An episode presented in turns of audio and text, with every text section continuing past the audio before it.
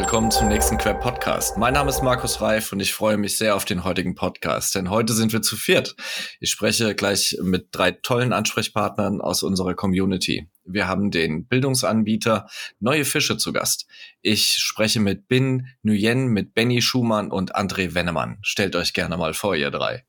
Ähm, ja, ich starte mal ähm, äh, wie André, ähm, bin Partnermanager bei Neue Fische, ähm, wohne im schönen München, komme gebürtig aus Osnabrück und äh, bin jetzt seit vier Jahren äh, im, ja, im Gebiet ähm, IT-Bootcamps und Quereinstieg tätig, seit Oktober 2020 bei Neue Fische und äh, großer Verfechter äh, vom Thema Quereinstieg in die IT. Mache ich mal weiter, alphabetische Order. Äh, ich bin Benny, moin aus Hamburg. Äh, kein gebürtiger, sondern zugezogener Hamburger, komme aus Sachsen-Anhalt, aus dem Dörflichen ganz ursprünglich. Ähm, bin auch seit knapp vier Jahren im Segment des Quereinstiegs in der IT unterwegs, ähm, quasi seit das auch in Deutschland ein Stück weit Fahrt aufgenommen hat. Ähm, sehr Fan geworden, deswegen auch in dem Segment jetzt spezialisiert, bin auch Partnermanager bei uns und vor allem für die Kooperation zwischen uns und unserem Partnerunternehmen mit zuständig im norddeutschen Raum ähm, und bin gespannt und freue mich heute zu Gast zu sein.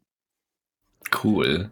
Ja, und ich heiße Benuyen, 36 Jahre alt, bald und ähm, komme auch aus dem schönen München, gebürtig aus Kassel und äh, war vorher über dreieinhalb Jahre bei einem Personaldienstleister tätig und ähm, bin zu den neuen Fischen erst neulich kürzlich dazu gestoßen, seit äh, knapp über zwei Monaten und freue mich auch auf das heutige Podcast. Cool. Wir beide vertreten dann das Hessenland hier. Yes. Wir sprechen über das wichtigste Thema in der Recruiting-Welt überhaupt, nämlich Quereinsteiger. Die deutsche Arbeitswelt beklagt sich über den zunehmenden Arbeitskräftemangel, unterschätzt aber den eigenen Anteil an der Misere. Wir schauen immer noch auf das viel zu fixe Bild des Idealkandidaten. Zum anderen haben wir einen ausgeprägten Stringenzfetisch mit Blick auf den Lebenslauf und selektieren immer noch nach biografischen Stereotypen wir äh, rekrutieren immer noch nach Noten und äh, lassen Potenzial und Talent völlig außer Acht. Ähm, wir haben im Vorgespräch gesagt, dass wir genau dieses Thema gemeinsam beleuchten wollen. Lasst mich mal eure Sicht kennenlernen. Ähm, ich starte einfach mal und zwar ähm, ist, glaube ich, der große Unterschied auch zur Vergangenheit, dass Menschen heute nicht mehr über 20, 30, 40 Jahre denselben Job machen und die Arbeitswelt und auch äh, die Anforderungen sich extrem ähm, weiterentwickeln und unterscheiden. Das heißt, es ist heute umso mehr ein Muss, dass sich auch die Menschen ähm, entwickeln und äh, weiterentwickeln und dazulernen. Und äh, dementsprechend kann der Lebenslauf und die vorherige Erfahrung gar nicht mehr das Hauptkriterium sein, sondern muss eigentlich die, die Lernfähigkeit und das Potenzial eben im Vordergrund stehen, damit ähm, die Leute einfach auch für die zukünftigen äh, Weiterentwicklung und Veränderungen überhaupt gewappnet sind und weiter einen Mehrwert bieten können für Unternehmen. Definitiv. Wir sprechen ja hier vor allem äh, über und für das Thema IT. Und gerade in der Branche sind wir zu Hause, wo was halt sehr besonders ist, vielleicht auch nochmal im Unterschied zu anderen Branchen, ist in der IT, dass man nicht stehen bleiben darf und kann. Und ähm, wer das macht, hat in zwei, drei Jahren quasi keinerlei berufliche Perspektive mehr, weil dann alles, was er bisher konnte, bereits veraltet ist. Äh, Gerade deswegen ist das für uns so wichtig und das für uns so wichtig, das auch nach außen zu transportieren, äh, dass es viel irrelevanter ist, zu sehen, was kann ein Mensch bereits, sondern viel wichtiger ist darauf, sich zu fokussieren, wozu ist der Mensch in der Lage und worauf hat er besonders Lust, wozu hat er besonderen Drive. Und das ist gerade das, was wir jeden Tag erleben und warum ja gerade die Sicht auf das Potenzial im Vergleich zur Erfahrung so besonders wichtig ist. Danke, Benny. Wenn ich so an meine Eltern, meine Großeltern denke, dann sind insbesondere meine Großeltern eigentlich dort in Rente gegangen, wo sie angefangen haben zu arbeiten. Meine Eltern hatten vielleicht einen Arbeitgeberwechsel in ihrer ganzen Karriere.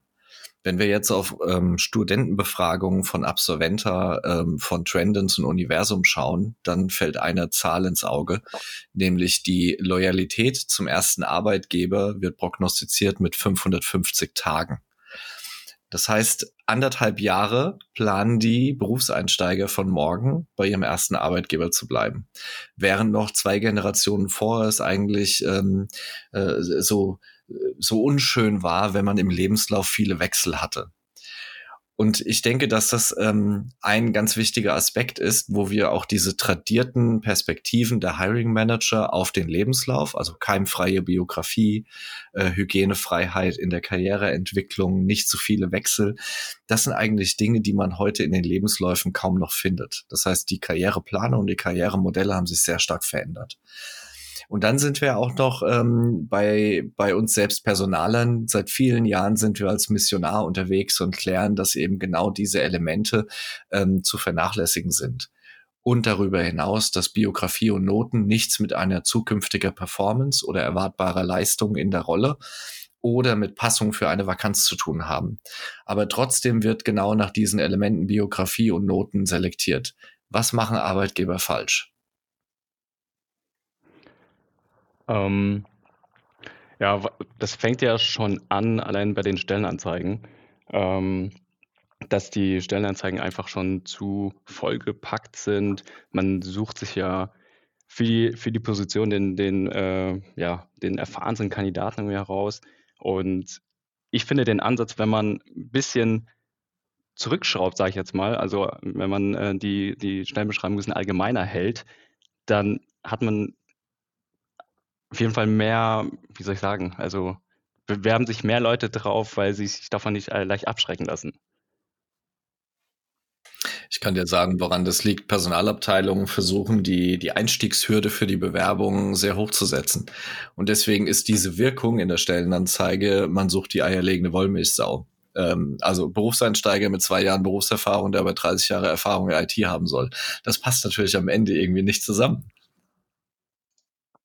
Ja, das ist, das ist ein ganz wichtiger Punkt und ähm, ich glaube, das, das spiegelt sich in den Stellenanzeigen wieder, fängt ähm, zum Teil dann eben aber auch schon dabei der Personalplanung an, dass die in vielen Fällen zu kurzfristig ist und ähm, erfahrene Leute vielleicht auch wegfallen und man dann einfach Panik hat, dass man keine Leute hat, die genau diese Aufgaben übernehmen können und man dementsprechend genau diese eierlegende Wollmilchsau benötigt, die jetzt fehlt.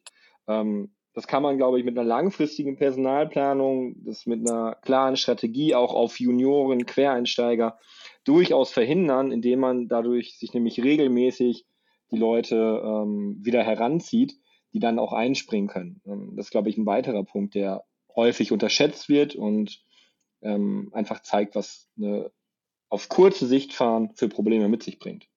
Das ist so. Ich habe ja bei diesem Eingangsbeispiel meiner Großeltern und Eltern ähm, auch ein Thema angesprochen, was du jetzt um, umschrieben hast, nämlich, dass die Fluktuationsraten so sehr gestiegen sind, dass Menschen in der Regel eigentlich nur drei bis fünf Jahre bei ihrem Arbeitgeber oder in einer bestimmten Rolle bleiben und dann auch für sich das Gefühl haben, es müsste eine Veränderung herbeigeführt werden. Und diese Veränderung sorgt natürlich dann innerhalb des Recruitings dafür, dass ähm, sehr, sehr stark von einer langfristigen Personalplanung übergegangen wird zu einer hektischen Nachbesetzung. Und äh, diese hektische Nachbesetzung sorgt natürlich immer dafür, dass der Hiring Manager wünscht jemanden mit gleicher Qualifikation, gleicher Kompetenz, gleicher Expertise, gleicher Routine. Und äh, das findest du nicht. Und da sind wir eigentlich auch wieder bei dem Thema Quereinsteiger. Benny, hast du da noch eine Perspektive drauf? Ja, ich würde da sogar noch einen Punkt weitergehen. Und zwar ähm, kann man ja Recruiting nicht einfach losgelöst von allen anderen Prozessen betrachten, Absolut. sondern irgendwie das Thema Retention ist natürlich auch ein Buzzword, was dabei in, in jeder Mund auch irgendwo ist. Ähm, und gerade wenn man darüber spricht, dass man ähm, Leute selber aufbauen möchte und Leuten selber ein Entwicklungspotenzial bieten möchte, dann muss man da ja in einer langfristigen Stellenplanung auch dran denken. Das heißt, wer einen neuen Job anfängt, äh, den er auch am liebsten ja längerfristiger bekleiden möchte, möchte sich ja auch in diesen Job entwickeln können. Und wenn man diese Entwicklungsperspektiven gar nicht aufzeigen kann, sondern eher in, in ja, einen Fokus darauf richtet, jemanden zu finden, der schon genau das kann, was man eigentlich gerade sucht, welche Entwicklungsmöglichkeiten hat diese Person denn auch noch? Ne? Wenn die irgendwann ausgeschöpft sind, wenn dieses Potenzial gar nicht mehr da ist, dann ist ja klar, dass sich Leute umschauen äh, und nach einer neuen Herausforderung suchen. Und das meine ich eben, dass man das in Einklang bringen muss mit dem, was André sagt, dass man langfristig auch plant, wohin möchte ich einen Menschen entwickeln und wohin möchte der sich selbst entwickeln. Auch das muss auch nach dem Hire quasi ein Match ergeben. Genau. Und das ist das, was Personale unter potenzialen Talent verstehen, dass du eben jemanden einstellst, der die Rolle ausfüllen kann, aber aus dem Stand nicht unbedingt ausfüllen muss. André. Genau, und äh, was da einfach auch häufig dann noch mit reinspielt, ist die immer noch häufig mangelnde Augenhöhe, die zum Teil ja, genau. von Unternehmen ähm, gegenüber Bewerbern ähm, auftritt. Ähm, alleine wenn man an das Thema Active Sourcing denkt, ähm, wo viel Zeit von Recruiting-Seite reingesteckt wird. Und die erste Frage, die dann beispielsweise vom Fachbereich an den Bewerber kommt, ist, warum möchtest du denn bei uns arbeiten? Ähm, und man dann lapidar antworten kann, warum? Ihr habt mich doch angeschrieben. Also, und das verstehen immer noch nicht viele Unternehmen. Ähm, das sollte natürlich im Gleichgewicht bleiben. Es darf auch nicht geschehen, dass Bewerber sich nur noch hinsetzen und sagen, was habt ihr mir denn zu bieten? Ähm, äh, da ist diese, diese Augenhöhe einfach extrem wichtig beim Recruiting, aber auch innerhalb des Unternehmens, ähm, wie Benny gerade so schön gesagt hat, dass man von beiden Seiten schaut, in welche Richtung kann es denn gehen, wie können beide Seiten glücklich werden, ähm, auch in Richtung Weiterentwicklung und äh, ja, Unternehmensbindung. Viele Unternehmen zeigen ein gewisses Maß an Selektionsarroganz. Und ähm, das ist für mich so eine Überschrift, dass wir auch unsere Attitüde verändern müssen, wie wir als Arbeitgeber ähm, auf neues potenzielles ähm, Talente zugehen. Ähm, gehen wir mal auf äh, diese, diese eingangs erwähnte, ähm, diese eingangs erwähnte fixe äh, Vorstellung, was ein Idealkandidat ist. Nicht wenige Führungskräfte suchen ja in ihrem Spiegelbild den Idealkandidaten. Worauf ich hinaus möchte, ist das Erfolgsprinzip Ähnlichkeit der Generation Babyboomer. Ähm, das ist immer noch weit verbreitet. Ähm, dahinter steckt ja auch die Frage, welche Chance steckt in Diversity, also Vielfalt im Denken, Vielfalt im Handeln, aber auch Vielfalt in den Karrierewegen und Biografien. Ähm, psychologisch betrachtet ist das die homosoziale Reproduktion. Also ich suche mir jemand, der eben ähnliche Elemente aufzeigt, äh, wie die, die ich selbst habe, weil ich glaube, dass ich einfach der coolste bin und der beste bin. Und deswegen suche ich für Menschen, die genauso sind wie ich, mein kleines Mini-Me. Wie seht ihr das? Ja, äh, kenne ich aus meinem beruflichen Alltag nur zu gut. Natürlich, und da, da müssen wir uns auch nichts vormachen, kann, glaube ich, keiner komplett sich zu 100 Prozent dahingehend abschalten. Das ist auch einfach ein, glaube ich, etwas Natürliches, ähm, dass man auf Gleichheit und Ähnlichkeit achtet und das einem erstmal im ersten Moment sehr sympathisch vorkommt. Ähm, aber gerade im Recruiting muss man eben gerade diesen natürlichen Instinkt irgendwie auch ein Stück weit ausschalten können, um sein äh, Bild selbst so weit zu bringen, dass man sagt, ähm, ich bin dafür offen und ich muss das fördern, vor allem mit unterschiedlichen Menschen arbeiten zu können. Ähm, ich sehe es jeden Tag in meinem Alltag, weil ich merke bei den Leuten, die das Konzept Quereinstieg und den Mehrwert dahinter wirklich verstanden haben, ähm, die sagen dir eben, ich möchte gar kein Team, wo alle Leute die gleichen Abschlüsse haben, wo alle Leute aus der gleichen Richtung kommen. Äh, ich baue hier Produkte und Services für eine diverse Kundengruppe. Also ist der allerbeste Ausgangspunkt eigentlich, wenn ich auch ein diverses Entwicklerteam oder Produktentwicklungsteam daran setze, die eben diese diversen Ansichten einbringen und auch einfach mal diverse Perspektiven einwerfen. Äh, daraus entsteht erstmal überhaupt eine Diskussion wie will man denn Innovation vorantreiben und was Neues entwickeln, wenn man halt gar keine neuen Perspektiven und Ansichten mit einbringt? Ähm, genau. Das ist für mich ein Trade-off. Das funktioniert eigentlich auch nur so. Und da sprichst du das Richtige an, denn Vielfalt gelingt nur, wenn wir das fixe Idealbild fallen lassen. So diese alte Küchenweisheit gleich und gleich gesellt sich gern, das müssen wir ad acta legen. Ähm, ich habe das mal umschrieben in einem anderen Podcast mit Pinguine rekrutieren Pinguine. Und ähm, das zeigt ja so ein bisschen, dass diese, diese, dieses Gegenteil von Vielfalt ist Einfalt. Also ich habe halt einfach uniforme, ähm, sehr homogen strukturierte ähm, Attitüden, Kompetenzen, die ich in mein Team hole. Und was auf der Strecke bleibt, ist die Innovationsfähigkeit.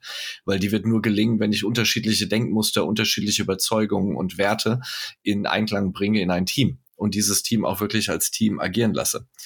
Ähm, weshalb ist äh, die homosoziale Reproduktion denn noch problematisch? Also wir wollen ja auf unser Thema raus, ähm, dass wir, dass wir Quereinsteiger als Chance sehen. und nicht als muss ich halt mitmachen, ist eigentlich das ungewollte Geschäft. Ja, also ähm, das Wort Diversität ist jetzt öfters gefallen. Also ähm, das fängt ja schon an bei dem Geschlecht. Also dass, ähm, wie jetzt bei Neufisch, wie ich das jetzt äh, erlebt habe, dass jetzt früher, würde ich mal sagen, dass so die IT-Branche sehr ähm, ja, männlich getrieben war. Ähm, jetzt bei den, bei den Bootcamps konnte ich jetzt sehr gut äh, erleben, dass auch äh, der Anteil der, der weiblichen äh, Interessenten oder Ab äh, Studierenden sehr hoch ist und äh, das bringt natürlich auch viele Sichtweisen, neue äh, Einblicke ähm, ja, in die Branche mit rein. Und ähm, das ist natürlich, natürlich schön, schön, zu sehen, in welche Richtung sich das bewegt. Wir schauen ja alle glaube, durch Filter. Ach, willst du was ergänzen? Hau. Ähm, sehr gerne. Ähm, und zwar, ähm, man kann ja, also es gibt ja dieses schöne Zitat, Wahnsinn ist immer wieder das Gleiche zu machen, aber unterschiedliche Ergebnisse zu erwarten. Sehr gut. Ja. Und ähm, äh, das bezieht sich natürlich einmal auf den Fachkräftemangel. Das heißt, immer wenn ich dieselben, wenn ich dieselben Ergebnisse oder selben Wege gehe, dann brauche ich auch keine anderen Ergebnisse zu erwarten. Aber ähm, ja, bin hat es auch schon gesagt, neben dem Thema Betriebsblindheit ne, entsteht auch irgendwann eine gewisse Branchenblindheit vielleicht. Und gerade deshalb sind Quereinsteiger sehr wichtig, weil sie aus anderen Branchen, aus anderen Fachbereichen neue Ansätze, neue Methoden ähm, vielleicht auch mitbringen und ähm, so das ganze Feld der Informatik vielleicht auch weiter weiterführen können. Und ähm, genau dasselbe gilt im Grunde auch fürs Recruiting. Ähm, ja, wir, wir, wir schauen ja jetzt ein bisschen so auf diese äh, Informatik-Ebene äh, des Arbeitsmarkts. Ich glaube, das, was äh, wir hier besprechen, das kannst du ausdehnen auf alle äh, Jobfamilien, die es gibt. Ähm, weil wir, wir schauen auf die Welt durch bestimmte Filter. Und äh, jeder, der eben äh, Lebenserfahrung mitbringt, bringt auch diese Filter mit. Also man ist punktuell biased, ähm, man ist punktuell überzeugt von seinen Erfahrungen und äh, man hat auf der anderen Seite auch punktuell Dinge, mit denen man sehr negative Erfahrungen gesammelt hat und versucht, diese dann zu vermeiden. Ähm, bei der Personalauswahl, genauso wie bei der Beurteilung von Leistungen und auch bei Beförderungsentscheidungen, ähm, zählt eigentlich das Potenzial. Und trotzdem lassen wir dann viel zu sehr diese Filter noch zu und am Ende auch noch Bauchgefühl, also so eine unstrukturierte, gefühlte Wahrnehmung, was jetzt richtig oder falsch ist. Ähm, ein Beispiel ist, dass viele Führungskräfte, die eben sehr auf Präsenz gezählt haben, während der Pandemie ähm, total schlecht geführt haben, weil ihre, ihre Wirksamkeit nachgelassen hat. Die fühlten sich nicht wohl. Also sie können Mitarbeiter führen, wenn sie die vor sich stehen haben, wenn sie mit denen reden können. Virtuell über Teams und Zoom hat das einfach völlig nachgelassen. Aber für die war natürlich auch ein Kriterium, der beste Mitarbeiter ist der, der am längsten im Büro ist. Und jetzt kommt eine neue Generation auf den Arbeitsmarkt mit der Generation Y, die begonnen hat, die Arbeit anders zu definieren, die Generation Z, die nochmal ganz andere Attribute mitbringt. Und für die ist der Output viel wichtiger als der Input. Aber wir erleben immer noch Führungskräfte, die sagen, ah, ich habe gestern wieder 400 E-Mails gekriegt, ich habe gestern wieder zwölf Stunden gearbeitet. Und das sind alles so Dinge, die haben gar nichts mit einem Ergebnis zu tun, sondern das ist einfach nur eine Input-Definition. Also ich, ich bin doch kein guter Mitarbeiter, weil ich 400 E-Mails krieg. Ich bin auch kein guter Mitarbeiter, weil ich zwölf Stunden vorm Notebook sitze. Ich bin ein guter Mitarbeiter, weil Dinge gelingen am Ende der Reise. Und ich glaube, wir müssen diese Filter ablegen und wir müssen für Kultur werben, damit sich diese Dinge auch positiv nach vorne verändern. Ähm, zu viel desgleichen kostet uns die Innovationsfähigkeit, ähm, weil wir alle gleich denken und ähnlich handeln. Wie soll da denn Neues entstehen? Sehen. Und deswegen brauchen wir eigentlich Kreativität und andere Denkmuster und andere Handelsweisen. Insbesondere, wenn wir darüber nachdenken, Quereinsteiger zuzulassen. Habt ihr denn Erfahrungen, wie man Quereinsteiger gut erkennen kann, wie man ihnen eine Chance eröffnen kann, auch Richtung Hiring Manager eine, eine Wirksamkeit zu erzeugen?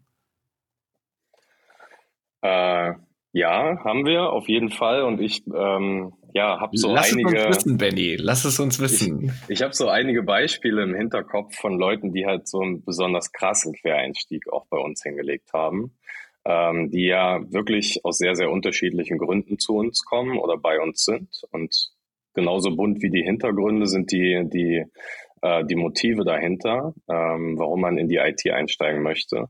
Und genau das musst du die Leute eigentlich fragen. Warum möchtest du in die IT beruflich einsteigen? Und ähm, dann hörst du halt bei den Leuten irgendwann auch mal diese intrinsische Motivation dahinter.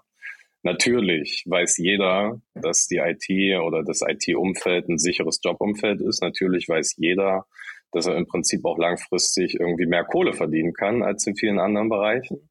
Ähm, aber das allein zählt nicht und das allein ist nicht Grund genug, beispielsweise so ein Bootcamp zu besuchen, wie wir es anbieten. Denn so ein Bootcamp ist auch nicht für jeden das richtige Format. Das kann auch sehr hart sein.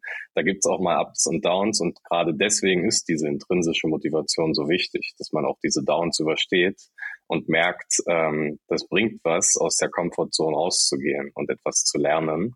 Ähm, diese Leute identifizierst du eben genau dadurch, indem du sie dazu bringst, von ihrer Passion zu sprechen.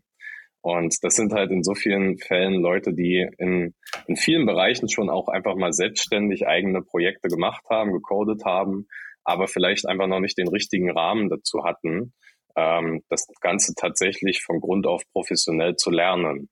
Ähm, ich glaube, die allerbesten beispielsweise SoftwareentwicklerInnen sind Leute, die sich alles autodidaktisch beibringen können ähm, die quasi Tag und Nacht daran sitzen und dann so einen Fokus darauf haben und in den Tunnel geraten, dass sie nicht aufhören, bis sie irgendwas komplett verstanden haben. Ähm, ich glaube aber gerade die Leute, die bei uns sind und die zu uns kommen, kommen deswegen zu uns, weil sie eben genau dieses komplette Umfeld haben, einen Rahmen haben, genau wissen, was ist wichtig für meine berufliche Zukunft und was brauche ich dabei kompakt zugeschnippelt sozusagen ähm, und was kann ich in diesen zwölf Wochen lernen, ähm, was ich wirklich für den Beruf am Ende brauche. Ähm, und das merkt man diesen Leuten bei uns an. Ähm, das ist halt das, was alle gemein haben. Ansonsten sind alle sehr, sehr unterschiedlich und immer ein sehr bunter Haufen an Menschen und Persönlichkeiten. Aber was sie alle gemein haben, ist halt diese besondere intrinsische Motivation, dieser Drive. Du hast das Vielleicht jetzt toll, an, äh, toll anmoderiert. Lass uns doch gerne weiter über dieses Bootcamp reden. Das finde ich super spannend. André, steig gerne mal ein. Du wolltest gerade schon. Ich glaube, ich habe dich auch gerade abgewürgt, André. das, das, möchtest du wissen? Nein, nee, spannend. Ähm, genau, ich glaube, äh, wenn man da gerade ist, ähm, äh, sieht man oder erkennt man, wir haben genau auf, auf dieses Potenzialorientierte einen sehr großen Blick.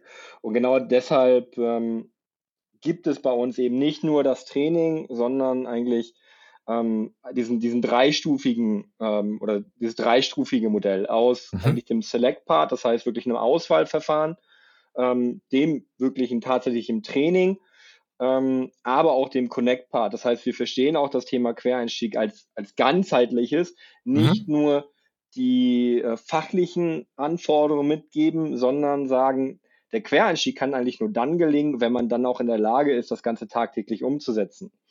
Und ähm, so fangen wir im Grunde bei der Auswahl an, die wirklich auf den Themen Potenzial und Motivation beruht. Ähm, und ich glaube, da gehört, um das Thema von vorhin nochmal aufzugreifen, auch ähm, ja, einige wesentliche Punkte dazu, wie es auch Unternehmen gelingen kann. Zum einen ähm, eine gewisse Objektivität und unabhängig und sich frei machen von dem, was hat die Person vorher gemacht. Ähm, Thema Motivation muss natürlich betrachtet werden, aber auch Transparenz und Vertrauen. Also Transparenz in dem Sinne wirklich offen darüber zu sprechen, was erwartet die Person eigentlich im Bootcamp bei uns, aber vielleicht auch später in einem Job, damit die Person, ähm, und da meine ich das Thema Vertrauen, auch für sich entscheiden kann, will sie das wirklich. Mhm. Und dieses Vertrauen muss man den Leuten ein Stück weit auch, ähm, auch mitgeben. Ähm, wie oft habe ich schon Absagen gehört, wir entscheiden uns gegen den Bewerber, weil wir glauben, das ist nicht das Richtige für den Bewerber. Das ja, ist, Gott. Entschuldigung, das ist Schmarrn. Ja, ja ist auch so, eine, eine Ausrede. Genau, das ist eine Ausrede, seid ehrlich, seid transparent. Ähm, und dann wissen die Leute schon, ist es das Richtige für einen oder nicht. Und dann finden sie auch die richtigen Mitarbeiter. Ähm, das Training für uns am Ende des Tages eben neben dem fachlichen auch der wichtige Bestandteil, den Leuten Infos mitzugeben, was ist eigentlich ähm, relevant in deiner Branche, was musst du wissen, um dann auch die Hürde in den Einstieg zu schaffen? Und ähm, zu guter Letzt nicht ähm, ja unser unser Partnernetzwerk, wo wir bewusst mit Unternehmen zusammenarbeiten, die diesem Konzept vertrauen, die hinter dem Thema Quereinstieg stehen und dann den Leuten auch die Möglichkeit geben, auf der einen Seite, auf der anderen Seite aber auch profitieren von äh, den Vorerfahrungen, von der Motivation und dem hohen Einsatz ähm, unserer Studenten und Studentinnen. Und das ihr macht, macht das Ganze macht, eben rund, ja. Macht cool Werbung für das Bootcamp. Ich glaube, dass das äh, total spannend und äh, insbesondere sehr wichtig und relevant ist, weil wir wissen ja alle, mehr als die Hälfte der Einstellungen erweisen sich nach 18 Monaten als falsch. Und ähm, wir, wir müssen einfach schauen, dass diese, diese Einstellungsentscheidungen auf Basis von wirklich relevanten Kriterien getroffen werden. Und ähm, das ist dann am Ende auch eine Chance, die Personalauswahl als Ganzes für das Unternehmen zu verbessern und am Ende aber auch die Chancengleichheit für Quereinsteiger hinzubekommen. Weil das ja, ähm, die, die Quereinsteiger fallen ja raus, weil das Bauchgefühl sagt, naja, der hat zu wenig äh, relevante Berufserfahrung und dann fällt er bei der ersten Selektionshürde schon hinten runter. Ähm, ich glaube, wir müssen da mehr ermöglichen. Und Unternehmen werden das lernen. Also die mit der schlechtesten Kultur werden die höchste Fluktuation haben und somit auch die höchsten Kosten, die Fluktuation auszugleichen. Und die werden sich als erstes mit dem Thema Quereinsteiger auseinandersetzen müssen, weil es ist halt kein anderer da. Ich würde gerne das Thema Kultur mal aufgreifen, weil du es gerade angeschnitten hast, ähm, weil ich das in dem Zusammenhang auch besonders wichtig finde, weil es häufig auch eine Diskussion ist, was, was ist unsere Unternehmenskultur, wie soll die sein, wie wollen wir die gestalten, ähm, aber häufig hört sich das für mich so ein bisschen an wie von oben herab, als möchte die Führungsebene vorgeben, wie das Unternehmen kulturell aufgestellt ist. In Fakt, in der Praxis ist es ja aber eigentlich das Gegenteil. Die Belegschaft insgesamt, und die wandelt sich ja auch, genauso wandelt sich auch die Kultur in dem Unternehmen. So wie die MitarbeiterInnen miteinander umgehen äh, und wie sie im Alltagsgeschäft auch dabei unterstützt werden, das ist die Kultur und die wandelt sich und da, da verändert sich was dran. Das ist ja auch vollkommen normal in verschiedenen Generationen. Ähm, und wenn man darauf nicht eingeht, ist man meiner Meinung nach halt auch nicht, nicht lange zukunftsfähig tatsächlich ähm, im Recruiting aufgestellt, weil meiner Meinung nach muss eine Kultur in einem Unternehmen das Einzige, was da vorgegeben ist, ist für jeden, jede Art von Persönlichkeit da auch irgendwie ein Platz ist. Und dabei, und das geht dann stark in die Recruiting-Richtung und wie man solche Fehleinstellungen vermeiden kann, finde ich es besonders wichtig, dass man sich die Zeit dafür nimmt, diese Persönlichkeit kennenzulernen und diese Eigenheiten der Persönlichkeit kennenzulernen und zu sehen, hey, die bringt man noch was ganz anderes vielleicht mit rein, worauf wir noch nie geachtet haben. Ähm, die bringt mir so eine Innovations- und Innovationspotenzial mit rein, was ich vorher noch nie gesehen habe. Aber das kriegst du nicht mit, wenn du dir nur ein CV anschaust. Eine Motivation liest du da sowieso nicht raus und eine Einstellung einer bestimmten Persönlichkeit erst recht nicht. Dafür musst du dir die Zeit nehmen und das ist ja ein großer Appell, den ich nach außen richten kann. Äh, das kann auch nicht Recruiting allein tragen, weil vor allem Recruiting am Ende nicht die Einstellungsentscheidung trifft. Das machen die Hiring Manager ähm, und die müssen sich die Zeit dafür nehmen können. Ähm, das ist immer hart und immer auch, äh, ja, glaube ich, auf Messers Schneide, wie viel Zeit man wofür ähm, investieren kann. Aber wenn du es nicht für deine zukünftigen KollegInnen machst, ähm, was ist denn wichtiger? Ne? Und das ist mein großer Appell, wenigstens einem Menschen diese 20 bis 30 Minuten zu geben. Ich kenne sehr viele Beispiele, die das wirklich schon gut machen und auf ihrer Homepage auch nicht diese ellenlangen ähm, Bullet Lists äh, in Stellenanzeigen haben, sondern vielleicht schon direkt reinschreiben. Wir wollen gar kein Ein Anschreiben von dir sehen, weil da steht sowieso immer das Gleiche drin, das möchte niemand lesen. Wir wollen dich kennenlernen und ersetzen dieses Anschreiben direkt durch einen ersten Call. Buch dir sofort einen Call, 20 Minuten, wir sprechen miteinander und schon haben wir beide irgendwie einen viel größeren Schritt gemacht. Ähm, das ist das, was André gerade sagt, diese Transparenz auch, dass man so mutig ist zu sagen, das ist unsere Vorstellung von diesem Jobbild. Wir möchten aber auch deine Vorstellung hören. Wenn das auseinandergeht, dann finden wir vielleicht sogar einen Weg, wie wir uns trotzdem, äh, wie wir trotzdem auf eine Bahn kommen. Äh, wenn wir den aber nicht finden, dann ist das fein. Dann ist hier einfach kein Match. Und dann müssen wir das auch nicht auf Biegen und Brechen erzwingen. Ähm, so ehrlich muss man auch sein, diese Transparenz von vornherein zu bringen. Aber das kostet halt auch ein Stück weit Zeit und Kapazitäten. Das stimmt, Benny, das stimmt. Aber der Arbeitsvertrag wird ja von zwei Seiten unterschrieben und viele Arbeitgeber haben das gar nicht verinnerlicht, weil sie eben mit einer gewissen Selektionsarroganz an den Tag gehen. Und du hast völlig recht äh, mit deiner Bemerkung, ich kann Kultur nicht oktroyieren. Nur weil ich halt ein paar äh, Elemente auf einer PowerPoint schreibe, ist die Kultur halt nicht so. Kultur wird definiert durch das schlechteste Verhalten, was gerade noch so toleriert wird. Und ähm, das ist die Unternehmenskultur. Wenn dann äh, Unternehmensleiter, Geschäftsführer, Vorstände äh, dann sagen, ja, meine Kultur ist äh, wie folgt, ähm, dann muss man mal überprüfen, wie viele fühlen das denn, dass das genauso ist. Da haben wir auf jeden Fall noch viel zu tun. Ähm, das war auf jeden Fall ein sehr, sehr spannender Podcast, ihr Lieben. Ähm, das hat viel Spaß gemacht. Ähm, Gerade über Quereinsteiger könnten wir, glaube ich, noch eine Stunde weiter diskutieren, weil die Chance darin für die Arbeitgeber immens groß ist.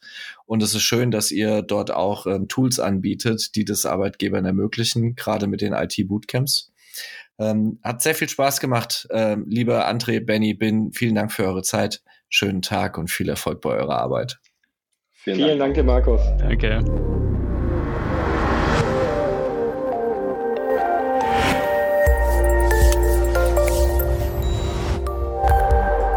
Das war ein weiterer Queb Podcast. Den Queb, Bundesverband für Employer Branding, Recruiting und Personal Marketing, finden Sie nicht nur in den üblichen Podcast-Kanälen, sondern auch über unsere Website www.queb.org. Vielen Dank fürs Zuhören. Ich verabschiede mich, Ihr Markus Reif und der Queb Quality Employer Branding.